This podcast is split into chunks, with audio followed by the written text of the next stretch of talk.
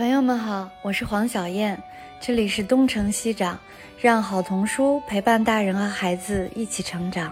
欢迎收听东城西长，我是阿甲，很高兴和大家一起分享童书的秘密，享受童年，享受成长。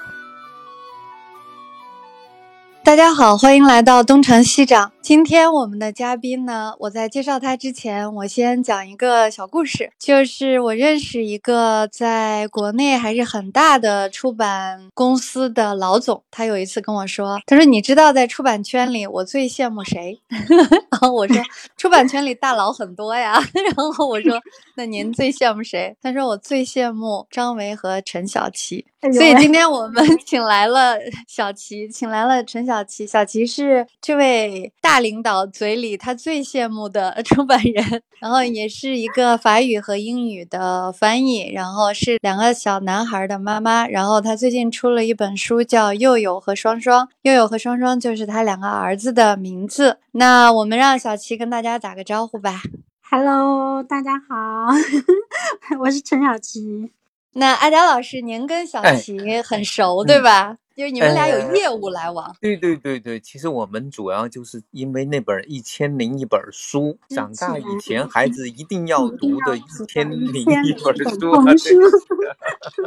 对，因为那本书的缘故吧，我们以前就已经交流过，就是各种各样的场合碰到吧。所以其实也是另一面。其实我见过悠悠和双双，对吧？我好像在上海见过的。对，是的，上海嗯，是的，对，当时我就印象蛮深的，就是小齐在那边就是来那个侃侃而谈，然后 张维军带着两个小家伙，哇，我想很厉害呀，就是带着两个男孩，一般爸爸要对付一个都不容易，他居然对付两个，然后滴溜的到处去转，真的是蛮厉害的。啊，我们家爸爸是主力。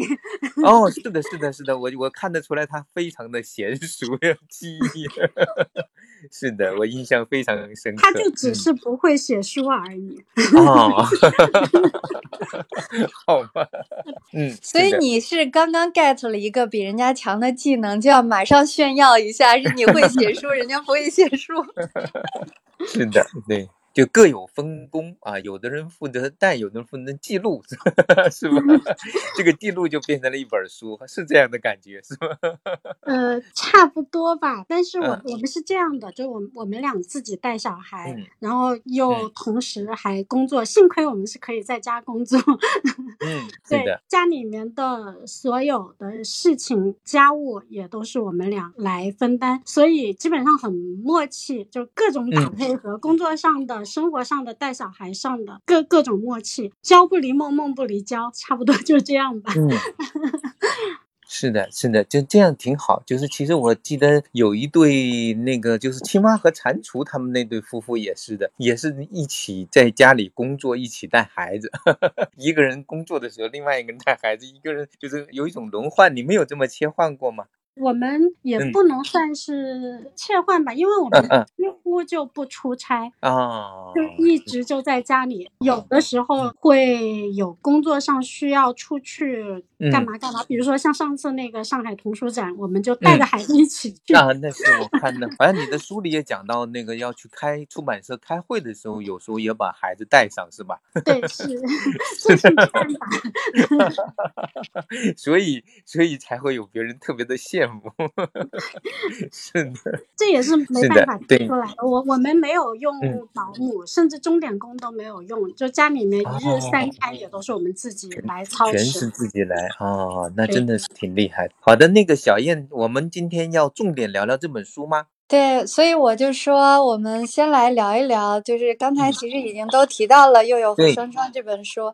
我今天还问小齐，我说这本书的开本就是我们标题今天说是砖头书嘛？我还挺好奇它最后的这个设计，因为这本书整体的，就是我自己也是个编辑嘛，是个做书的，我觉得这个书做的非常的好，就是从做书的角度来说很好。嗯，图图很擅长做书。那就是这个书最初的创意应该是小齐你自己的，对吧？严格来说不是，因为这个书最早我是什么呢？我是在朋友圈里面发小孩的大孩子叫佑佑，发佑佑语录，就把他小时候那些叮叮咣咣的事情写下来，及时发生、马上发生的事情，把它马上就写下来，纯粹是一个私人记录。从二零一三年开始，就一直记录到现在，就包括我就是输出了之后，这个幼幼语录的记录都一直没有断。当时是读库，您知道吧？就是老六那个读库，他们有个读小库，当时是想把悠悠语录把它。出成书，哎，我说可以可以。当时他们那个副总编读库的副总编方舟跟我商量，我说可以可以可以。然后他就说要报选题，报选题要描述一下这个书，要去说服他们老六。然后就说这个书需要有一个大致的介绍。当时我跟图图关系特别好，就是乐府文化的创始人图图啊。我们虽然是同行，但是我们不是冤家哦。我们这种朋友关系，就那段时间又老。老在一块聊，七聊八聊，也不怎么太聊书的事情，就聊各种七七八八的事情。当时还有一个朋友叫李真荣，我们三个就经常在后海边上 找个地方约个吃饭，然后差不多每周都会碰一下。那段时间就呃李真荣、图图，我们三个就一起玩儿。当时我就觉得，哎呀，好像这个东西要我写一个，把它作为一个书的介绍内容介绍来写，我好像又自己又不太觉得 能写。我就说图图，你你帮我写吧，你写的比较好，因为他以前是。新京报书评周刊的主编啊，我说你你比较擅长写这个，你帮我写一个。图图呢，他读了这个稿子，他说那这样吧。干脆我们把这个书做出来，出成一本书，直接出给老刘 看好了。然后这本书就到图图手上了，就这么一个事情，好像有有点有点奇特。你这么说，真是很像是图图的性格。他觉得写一个报告挺麻烦，不如出成书算了。他当时看了这个书，他说是文学。其实我自己也没觉得是文学，我觉得这个东西不就是那个日常。长的流水账吗？然后图图觉得是文学，哎，我一下子就觉得好像我占便宜了，马上就找了我孩子的干妈叫管小米，让她给我写了个序。那个当时在一起的李真荣，他是北京晚报的记者和编辑。然后他当时是把悠悠语录拿到他的北京晚报上去连载，所以他对内容很熟悉，就跟他约了一个序。然后呢，回来让张维写个前言，当然他拖了好久啊，这个前言 他是很不情愿的，拖到最后说要出了才写出来。总之呢，就把这个事情就绑定了，图图他就不能反悔了，对不对？他想 他想耍赖也耍耍不掉了，他就只能硬着头皮把这个书给出出来，出出来一。看还挺好的，因为我们当时设计师是觉得这个内容它是最早是发在朋友圈，然后呢，大家也知道那个朋友圈手机的宽度，它不是一个大开本的这样的一个呈现方式，然后想尽量的遵照它原有的这个气韵吧。因为它有人说像《世说新语》，那《世说新语》的话也是一个一个的小短篇，这个短篇它会有一个气韵在里面。就包括像书法作品也是，它会有行气，哪个地方该断行，对吧？我们当时就觉得好像这个东西应该遵照它原有的这个状态，把它做成一个小开本的东西。结果做出来一看这么厚，像个砖头，然后就被朋友们取笑，你知道吗？因为我们我自己也是出版人，我们自己家 就开出版公司，我们出的书大部分、绝大部分都是大砖头书，就像阿贾老师最近给我们主编的。长大之前一定要看的《一千零一本童书》，那个书九百六十页。我们还有一千零一幅画、一千零一电影、一千零一唱片、一千零一本书，这个系列都是九百六十页的这样的一个大砖头，等于好像我们这个 家庭就比较适合搬砖。我这本书也确实有几百四十多页啊，是个小砖头。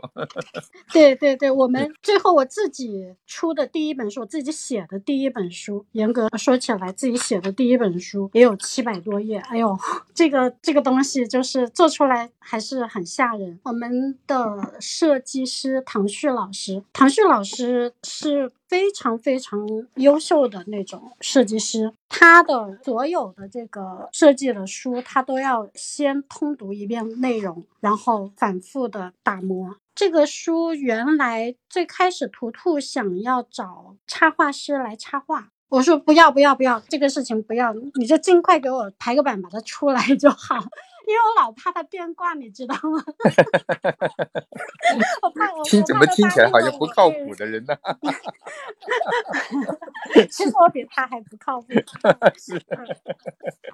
然后，然后我就说你，我只有一个要求，我只有一个条件，就是快。但是，但是这个书就是所有的人，包括图图，包括编辑，包括设计师，都认为还是需要，就是还是应该要插图。插图的话会有那种灵动在里面。哎，设计师就出了个主意，说让孩子的画作来作为他的插图。其实我们小朋友画作我们没有刻意的留存，其实还蛮可惜的。就中间搬家，然后丢了很多的画呀。他们早期涂写的那些内容，然后。这么一提议，我就在家找，还真找出来不少尚未弄丢的一些画、那些涂鸦，然后还有当时我的大的那个孩子，他已经是三四年级了，他那个时候也开始写作文了，然后从他的作文本里面找出一些很有意思的画，然后把它给放上去，然后就出来这样的一个完全就是全家都为图图打工的这样的一本书。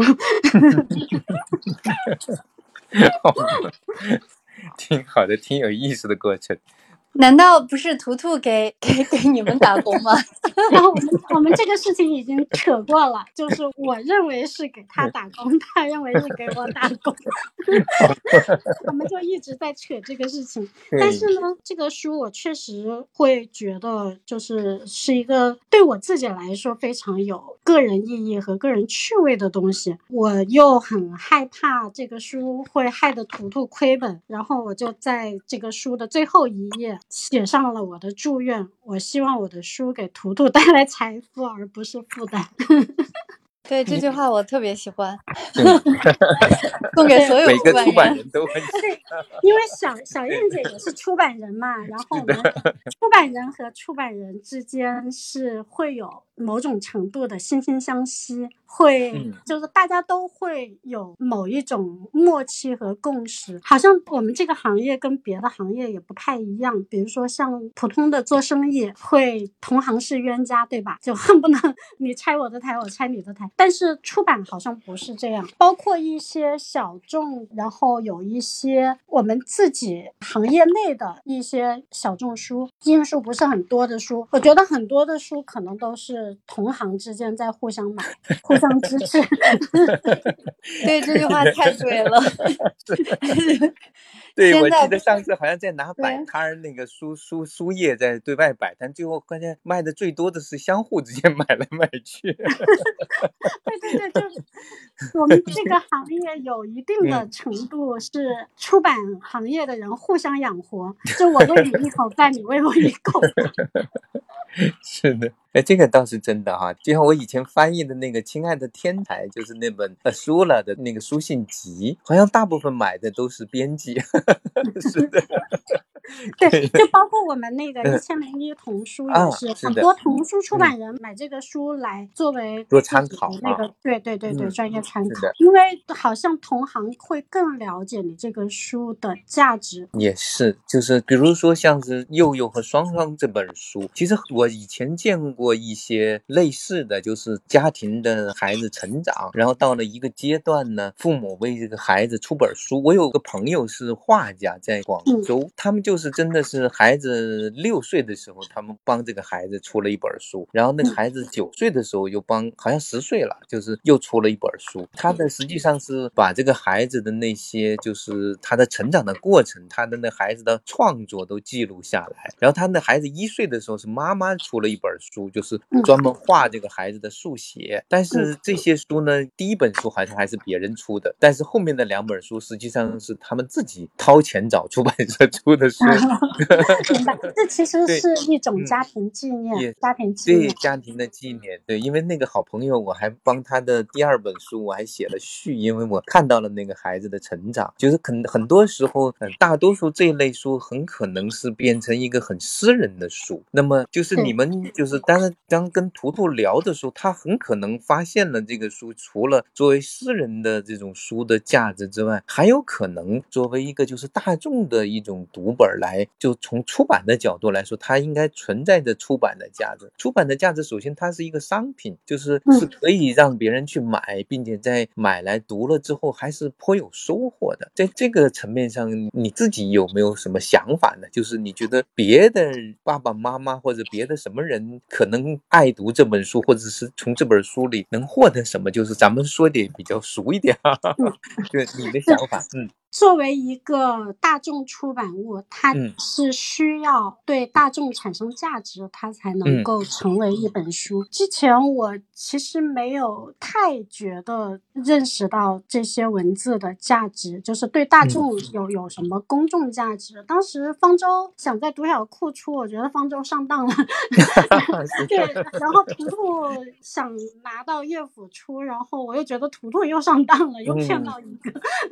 但 是后来我自己冷静下来想一想，图图说这个东西是文学，我在想，他抛开文学的层面，对别人到底有没有意义？就是对别的爸爸妈妈也好，或者小孩也好，或者不是嗯爸爸妈妈也不是小孩的人也好，他们到底有没有意义？但我想想，还是挺有意义的。就是就包括啊，这个书现在已经开始有读者了，有读者嗯在我的微信里面跟跟我说，哎呀，我的小孩小时候也是这样的啊。有一个读者叫倩霞，她前两天还刚跟我说，她说我的小孩小时候那个理想也是要开消防车，然后也是要想当快递员。这种东西就是小孩他在小的时候他会有一定的共性，有一定的共性的东西。这样的书，如果你把小孩的这个记录记录的很真实、很生动，它会让人看到一个小孩是什么样子，一个真正的小孩是什么样子，我自己家的小孩是什么样子，甚至我自己小时候是什么样子。这种东西它其实是会有文学性的一面，也会有人性、人性的这么一面，就是我们的人他是需要有附着感，就是我们的这些记忆也好，我们的经历也好，它是需要附着在一些事情上，需要附着在一些情感上，然后有一些共通的事情、共通的情感，会让人觉得人生更真实。嗯然后我在我的后记里面也写到，我说我的这些字应该会能想起小孩的这样这样，小孩的那样那样啊，因为孩子跟孩子很多地方是相像的，无论是过去的、现在的、未来的孩子，只要是人，只要是人类的孩子，他会有某种共通的地方，包括生活中的孩子，甚至包括你内心的那个小孩。所以，就是我把这些即刻发生过的这些事情。这些值得记录的事情，把它们记录下来，包括一些无聊的、发呆的、没有逻辑的、无厘头的事情，也如实的记录下来。我觉得这些无意义的事情，应该也有着它们的意义，只是我现在还没有想到。是的，就是他确实是有一种很亲切的那种真实感。因为我自己的女儿呢，她已经成年了，但是我仍然会想到读到有些片段，可以想到我女儿小时候的事情。还有，其实我自己大概是，其实我大学毕业之后有个特别的机会，我帮我的子女记了大概十四个月她的成长。就是我当时是有非常有需要的，因为我们在广州，我父母帮他们带孩子，然后我呢负责跟孩。子玩儿，所以呢，我就每天把它记一段，然后一个星期就就是手写下来，一个星期就放在信封里寄给他爸妈，就是他们在北京当就是萝卜探长，所以那个时候我是就是因为那个需要，我专门的记了大概十几个月的时间。其实就是人肉摄像机。对对对对，因为那个时候没有微信，没有什么东西，连电话、长途电话都很少去打，所以在那个年代呢，我做过这个事情之后，我我会发现，就是当我们做一个观察者在看孩子，其实我发现你在这个家里的角色呢，是一个妈妈，也是一个养育者，但是实际上，当你拿起笔来写下孩子的时候，其实你是一个稍微超然一点的一个记录者。然后在这个记录里面呢，实际上又有那种客观的东西，又有那种主观的那种你的欣赏也好，或者你的就是你的一种评价，然后你享受的一种幸福感。因为有时候你在记录孩子的时候，你觉得根本不是为了去教育他，而是让自己高兴，就是让这样的一种记忆的时候，它实际上会产生一种力量。这种力量呢，就是是有可能去感染到别人的。我想它也许是这样的一种价值。就像我读到了之后，哎，我想，哎，这个是的，就是我好像过了一段时间就忘了当初的一些事情，但是呃，因为读到了之后，我想到的其实是自己的体验，就是文学。我想很大的程度上就是用一种看起来就是你刚才用的那个词，就是一种附着的一种东西，然后让读者也去感受到相似的这种体验，然后获得的是一种基本上是获得的一种愉悦。然后至于这种愉悦中获得什么启发呢？有可能有的爸爸妈妈会觉得啊，那是育儿的启发。我在那个当当上看到一些评价也很有意思的，就是说他说你好像说是不是育儿书，但实际上里面也包含了很多他觉得是育儿的一些感悟。因为她是妈妈，所以她就读到了感悟。那么也许是一个有很有童心的人，他就嗯，这些例子恰好可以作为一些人类学的一种例证。当小的时候大概是什么样子的？真荣也是这么说，他说是一个懂儿童心理学的作家写的一个人类学观察报告，对吧？对啊，我也是这么感觉，就是有点像是一个人类学的。他也会让我想起有一个，其实美国的，就是写那个马修斯，就是写那个哲学与幼童的那个人。那么他也他的是一个以一种哲学家的视角去收集孩子们的这些言行。那么实际上，我发现你的书里面有一些，就是有一些反正看起来挺无厘头的那种表达，也 也包含了这种也这种感觉。是的，其实我觉得那些无厘头的表达，就是你看着小孩他那些表达，有的时候不知所云，不知所云的那些东西，其实还是很珍贵的。是的，就是你从别的地方搞不到，你编都编不出来。然后它里面可能真的就记录着一个人类的孩子，他这个思维的这个卡点，或者是他思维的非常典型的特点，就从那些无厘头的那些话里面出来。嗯，就是其实也是在一个特定的情境之下，可能也是在他长大的某个特定的阶段被激发出来。过了之后，连他自己都会忘记的，小孩自己都忘了。小孩真的是忘了，因为我这个书出来之后给他们俩看到了，然后他们啊，你给他们念过吗？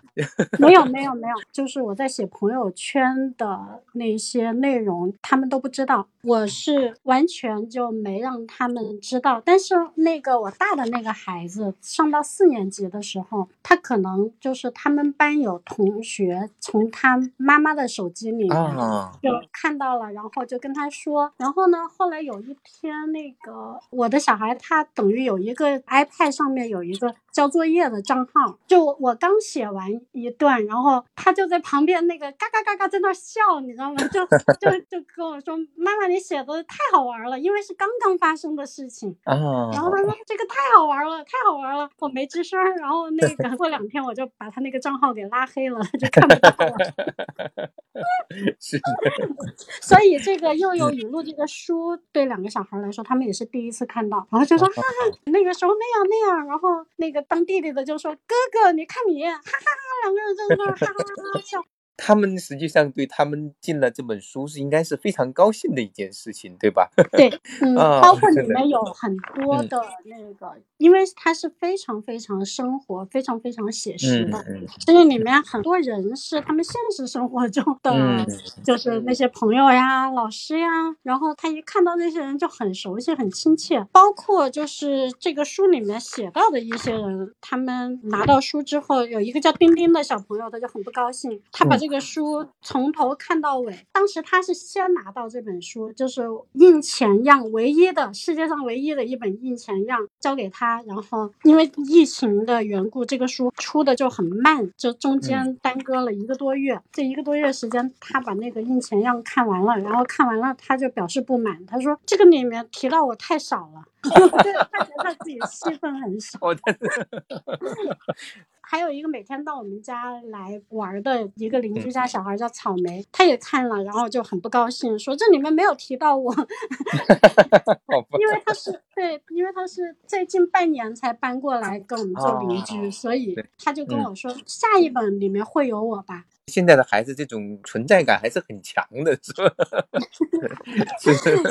是。嗯，对，小燕老师，我们刚才聊的那个话题，就是你觉得这本书从出版的价值上，你是怎么看的？作为一个出版人，其实我刚才有一个问题，我想问，就是图图说它是文学，那当初其实这个想法是方舟的嘛，对吧？最初是方舟提出来的，方舟当时的想法是什么呢？方舟的想法，他的那个想法就是好像看到一个不一样的东西，就是这个不一样的东西背后有一个不太一样的妈妈，这跟我们传统的妈妈的角色好像有点儿不太一样。当时他在微信上跟我讨论，又有语录，他想要出这个事情，他是说这个书能够让人看到，对他说这不是关于孩子的书，而是关于一个做母亲的书。哎，然后我就马上跟他说，哎呀，当爸爸的比我厉害多了，当爸爸的比我还会弄小孩，但是他没我会写。方舟说，是我并不关心他做父亲多厉害多成功，或者你做母亲多厉害多成功，我关心的是确实存在这样的母亲可以保持健康自我，记录下天真的情趣。然后我就跟他说，我说方舟啊，这个世界上什么样的妇女都有的，也有像你这样的。他就哈哈哈哈在那笑。对，这就是她的视角。当然，方舟她是女孩，然后她可能会更侧重就是女性表达这个领域。哎，我觉得也挺难得的，因为我们在微信上是很好的朋友，他天天天天看我发朋友圈。因为一般熟人之间就是太熟了，反而很难说你跳到一个高度来看到独特的东西，或者是一些特别点、特别面。但我觉得他有很好的出版人的敏锐和视角，所以他能够找到一个出版点，这一点我还挺佩服他的，因为我自己写的人，我自己都没有意识到。对，这真是这样。好像读小读库他们是不是出过一本儿，就是下乡养儿，是不是也是他们对出的？对对对对，当时他们还做了那个讨论会，我对他们那个书印象还蛮深的。嗯，所以他可能会有一种很独特的一种关照，就是如果借用芳芳的刚才你说的话，他的话如果说白了，可能是这样，就是还感觉能找到一个这么养孩子的妈妈，就是那种感觉，就是这一个女性在养孩子的时候可以那么好像那么舒坦，那么快乐，然后就当玩儿似的那样的去，这种其实是比较在他看来，这种表达是比较罕见的，就至少是不是那种我们常见的鸡娃型的或者是焦虑型的这样的一种状态，而且很自然，也很真实，好像也很合理，关键是也很合理。差不多每个人换一种心情，换一种心态也可以做到。当然，可能还需要一个很会带孩子的爸爸。带孩子是个力气活，但是我觉得就是嗯这种东西也会有窍门儿。就如果嗯是嗯受过高等教育的人，然后嗯呢，他又致力于改善这一点的话，总会有办法。我记得你们俩，比如说有一个小故事，我印象挺深的，就是孩子很喜欢 Thomas 的那个时候，然后他的脚伸出去了，对吧？那个嗯爸爸把脚收回去吧，他不收。那个你说把轮子收回去吧，他就收了。对对对对，是 是哎这样。对对包，括那个，嗯我小孩小时候穿裤子就很嗯费劲，就是小嗯孩他那种午睡起来要穿长裤是是很嗯费劲的一个事情。当时我记得有一天，我们那个小孩醒来，然后我就跟他说：“哎，你知道你刚才睡着的时候发生了一个什么事情吗？”他说：“我我不知道呀。”然后我说：“刚才那个小羊肖恩来找你了，小羊贝里奥，那个 贝里奥来找你了，也是那个童书故事里面的一个、一个角色啊。他说怎么了？我说他说这个裤子这个羊毛裤是他的，他要收回去啊。然后小孩就特别紧张，我说不对，这是我的。我说不对，对不对？这个裤子是贝里奥的毛做的，它是羊毛裤。小孩就说啊，这是我的毛做的。我说不是不是，它是它是羊毛做的。然后我小孩就特别紧张，就很怕小羊贝里奥会把他的羊毛裤给拿走。我说没关系，妈妈跟他说了，我说这个是佑佑的妈妈花钱买的羊毛裤，已经付过钱了，已经不是你贝里奥的羊毛裤了。然后贝里奥他就光着两条大羊腿儿，裤子鼻子就从咱们家出去就走了。哎呀，那一天我那个小孩佑佑一跳起来，自己就穿羊毛裤，就穿的很利索。对，就这种事情就很省劲儿，而且以后 每一天都不用劝他穿裤子，对，他就很积极主动的找他的裤子。而且他后来有有一天睡觉之前，他还特地叮嘱我，因为那天那个羊毛裤洗了，晾在外面的花园里面，他特别叮嘱一下妈妈，我睡着的时候你看着我的羊毛裤，不要让那个贝里奥来把它拿走。对，其实实际上就是活在跟孩子的同一个想象的世界中，他的逻辑的频道里面，就是其实是恰好是在同一个频道，对吧？是的，这个还是很省事儿。你的道理要跟他的道理是在同一个逻辑的频道上，否则的话，你是永远不无法说明一个人的。但是正好你们恰好可以在调整到同一个频道上，你的表述是对他产生了很直接的、很现实的影响。这很重要的一点就是，小孩小的时候非常好骗，你跟他说什么，他都相信。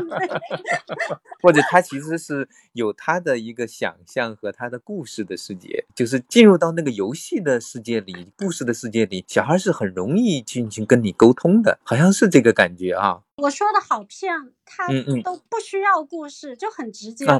就我那个小孩，他哥哥骗他说：“你都已经十五岁了。”最小的那个一听就真的以为自己十五岁了，你知道吗？还有一个就是大的那个小孩，他第二天他就要过七岁生日还是八岁生日了，然后他就特别得意，跟他弟弟说：“吃完这个蛋糕，然后我明天我就长大了。”嗯，然后他马上就。跟他弟弟说：“你叫我爸爸。” 这种都是非常的好玩，就是是孩子的逻辑，对，非常有意思的事情。嗯嗯，那因为有的人会把这些 idea 他写成书，就是比如有一个故事，我忘了那个名字了。那个当弟弟的，他觉得老受他哥哥的欺负，他说：“你看我等我长大了，就轮到我欺负你了。”他就想象我大的就比我哥哥还大的时候，我就可以欺负他了。但是他从来没有想到过，其实他大了之后，他哥哥总是比他大一点。就这个逻辑是小孩子的逻辑，这这很有意思。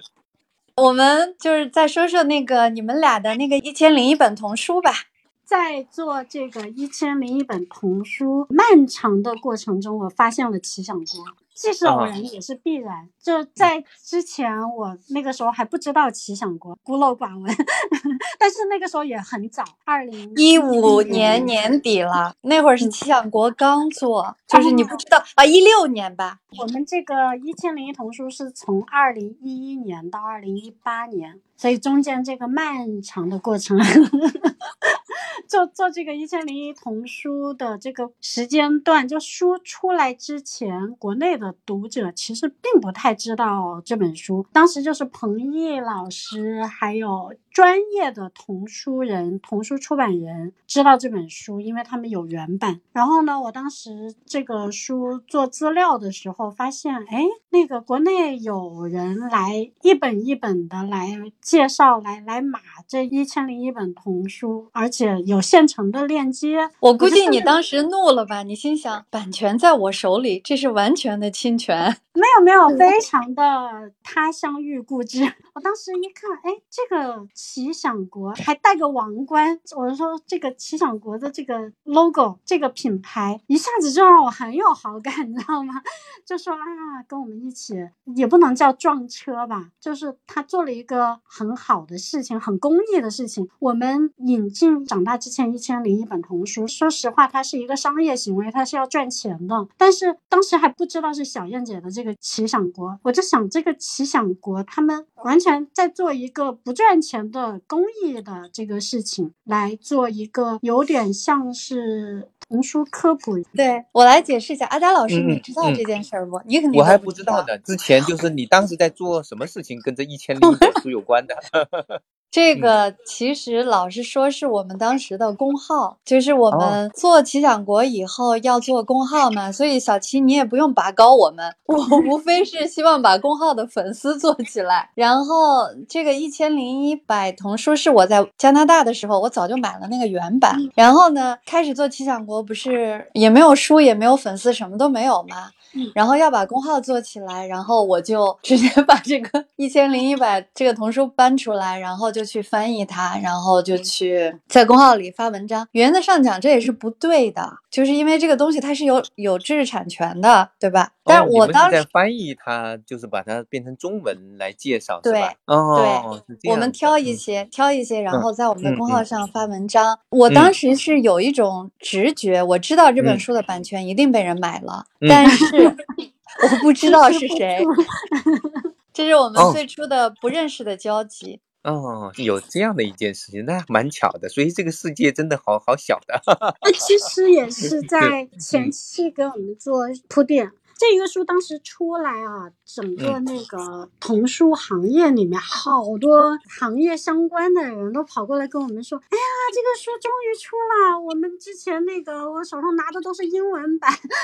嗯，是的，我我也没有想到这本书能够出中文版，因为太难出了。嗯，当时那个柳样呀、黎曼老师呀、彭玉老师呀，对他们都找上门来说：“哎呀，你们做了一件大好事呀！” 嗯但是他们也很惊讶，就是说这个《一千零一童书》为什么他们会很惊讶？这个《一千零一童书》会出中文版？他们当时会觉得这个书是一个小众书，就嗯没有想到会有那么多的大众读者、家庭读者会来买、会喜欢、会关注。因为这个书后来我们出来之后卖的非常的、非常的令人惊讶，就很不嗯可思议的好。然后感觉我们前面花了七年的时间来翻译、编辑、出版，这个时间也没有白花，也没有浪费。然后出版之后又花了四年的时间，阿贾老师给我们锦上添花，把这个嗯中文版更加的落地化，就有一些国内的这些好的译本推荐的版本来做了一个推荐更新，包括全书的从前之后的一个修订。这个事情是也是花了很多时间啊，四年的时间对有的这个出版公司来说完全可以再出一本了，但是我们嗯把这个书做了一个优化，而且阿贾老师也也很让我们觉得嗯特别好的，就是做了一些像我们之前的这个直播啊，在童书妈妈那嗯边做直播呀，来做了一些落地的这样的一些推广宣传的这些工作啊，这些我觉得都是叫做什么呀？呀就就好像大家一起来辛辛苦苦来做一个推动国内的童书出版，推动国内的童书阅读，推动国内的这个童书的家庭接受度，来做这样的一个事情。啊，我自己都觉得啊，好像 挺了不起的。嗯，蛮有意义的一件事情。其实我们相当于做了一个数据库，就是我如果用那个来表达，就是也可以说是一个小图书馆，但是更像一个数据库。就是这个数据库里面，它整理了来自国外的主要的、主流的这样的一些世界的一些主要的一些作品，就是它做了一些很扎实的基础的整理。虽然它不代表全部，但是也基本上也囊括了大部分我们应该知道的那些书或者是作者。就是同一个作者，有可能我们知道他的别的书，但是这里面却选了他其中我们不太知道的另一本书。但有可能，但是至少这个作者和作品的覆盖面基本上是一个可以说是个大全型的。就是如果你想再做点什么东西，至少要在这个之上去做它。我觉得这可以很自豪的是这样一点。那么我我觉得我其实对这个感兴趣的，其中第一就是能把它。本土化，就是说，如果我是一个普通的读者，普通的非专业的读者，我能不能把它用起来？因为很，就多普通的家长，他需嗯要实实在在的、真实的那个嗯阅读指导，但是他又零基础，什么都不会。就或者他其实有一定的基础，比如说我上个星期就有个妈妈问我，她说有个他们的朋友的孩子刚好上初中了，他就因为对一个上初中的孩子想要推荐一些书，对于一个很好的阅读推广人都已经是非常困难的一件事情。是他就问我推荐，我说我可以推荐你两个思路，一个思路呢就是《一千零一本书》童书里面的那个十二岁以上，你尽可去看一看，那 有没有让他翻一遍，看看他有没有好奇的、喜欢的。另外，我可能再推荐几本，可能我认为虽然是大人的书，孩子也可以读一读的一些中文的书。但是这个有这样的一千零一本书作为一个基础，说实话，对我来说都是一个很大的解脱。要不我真的去想出一个书目来，也不是那么容易的。所以这个是一个非常趁手的一个工具。嗯，在这个书，我们非常的需要感谢世界上嗯有嗯茱莉亚·埃克谢尔这么一个英国人，嗯他又正好就是有这样的能力来做这样的一个事情。就这个事情，对，就是虽然它是一本英国书啊，它是一本外国书，但是对外国人来说都都是很难得、很不容易的。这个英国的《一千零一本童书》的主编，他之前来上海童书展，他有一句话让我非常的动容。他说：“我唯一的工作就是童书。”嗯这个人非常非常的资深，他从二十二岁那一年入嗯行做童书推荐工作，他现在七十岁了，他还在做这个工作，而且这个漫长的童书推荐的这个人生历程当中，他一直都没有偏离方向，而且他几乎全世界当今在世的最有名的童书出版人、童书编辑、童书作者、童书畅销书作家、童书大奖获得者、童书的行业人士，包括那个儿童图书馆的一些馆长，这些人他通通都认识。他几乎可以说是这个世界上童书圈里就是人脉最广的人了。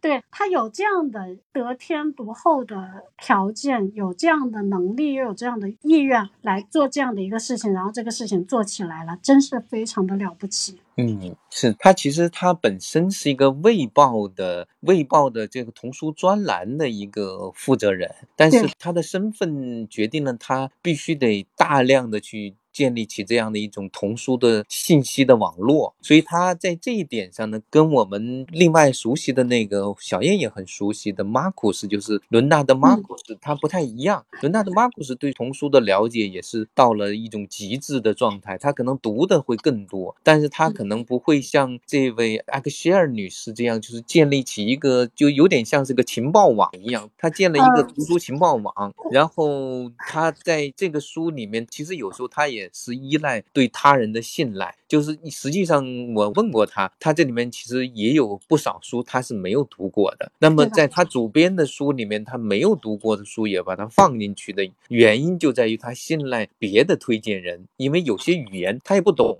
包括里面还有几本中文的书，还有一些日文的书，他肯定没读。过，但是他能够信赖这些人，就说明他们这个网络一个群体来建立起的数据库，然后这个数据库是属于公共的一种知识，而不是某个人自己一生的私人的知识，所以这个体系还是蛮让人惊叹的。就是我们可能可以读很多的书，但是我们未必能够去建立起这样的一个图书情报 那种网络体系。历史 上就是这嗯一类的这种叫做类书吧，就嗯是因为它嗯确实是这个门类里面最全的这种工具书，这种类书，历史上这些类书基本上也都是这种方式，不会是完全是一个人从头至嗯尾来写。是是的，就包。括《四库全书》，它也不是谢晋来写的，它是一个主持，谢晋来主持。当这个主编他本身他是有提供一个视野性的东西，就是他能够判断哪些东西是好的、可靠的，然后值得信赖的，然后往下来透彻。本身就是大规模的组织这些人马来做这个事情，它本身它就也提供了一种客观性，而不是是主观性。其实我一嗯直想知道这个书是怎么就是编出来的对对对对对，哦安佳老师，你你解决了我一个很大的疑问，是吗？嗯对我也是觉得很好奇，所以我当初是专门就这个问题问过他的。我说我的问题是你这些书你读过吗？他说有些书我没读过。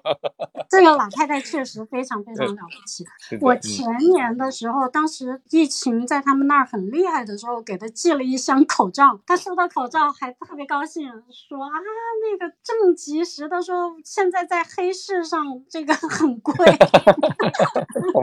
而且正好他收到的时候是伦敦马上要要封城封城的，她从郊区去到他大女儿家吧，然后他一箱口罩，他觉得简直就 救命了。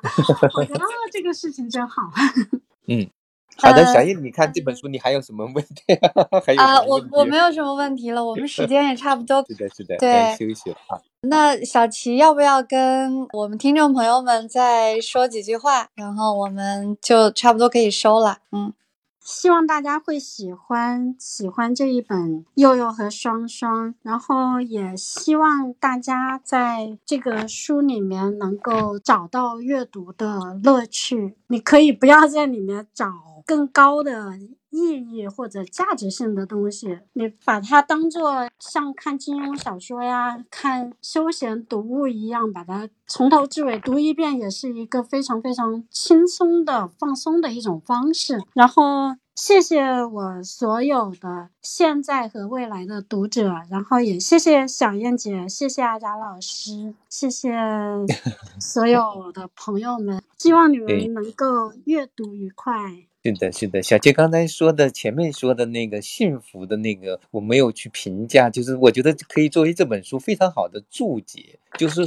所以一个人的幸福不是以透支当下的幸福来换取未来的虚无缥缈的那种幸福，其实所有的幸福都是由一个一个一个的当下的幸福来构建的。所以其实他这本书是反映的，我觉得是看到的是一个养育或者一个生活有孩子的生活的这种家庭的日常的幸福，就是他提供了这种可能性。我觉得这个就是这样就已经足够完美了。好吧，这是我的小结。我是想把这个书推荐给那些非常焦虑的家长。就是这本书前面有三篇前言，这三篇前言都非常好看。然后包括后面小齐自己做了一个作者的，你是说后记也好，就是这四篇成年人写的文章，我觉得我们成年人都可以好好的看一下。然后。这本大砖头书呢，我觉得有一种阅读方式，就是你可以把这四篇文章先看了，因为这个砖头太厚了，所以你可以非常轻松的把它扔在家里，然后你想翻的时候你就翻开看一看。然后其实我觉得也是很适合亲子共读的一本书，就是跟孩子一起来看一看，有这样一种生活状态。好像一二年级的小朋友就其实就已经可以看了。好吧，对，嗯，挺好。嗯，好嘞，谢谢小齐，谢嗯谢谢谢啊，谢谢谢小谢齐。嗯，我们祝这本书大卖，我们祝图图发财。嗯 啊，谢谢，是的，我要转到图图。要给他带来财富而不是负担。对，一定一定要让图图发财。好嘞，好的，好的，谢谢啊，小齐谢谢，嗯拜拜拜，拜晚安。晚安。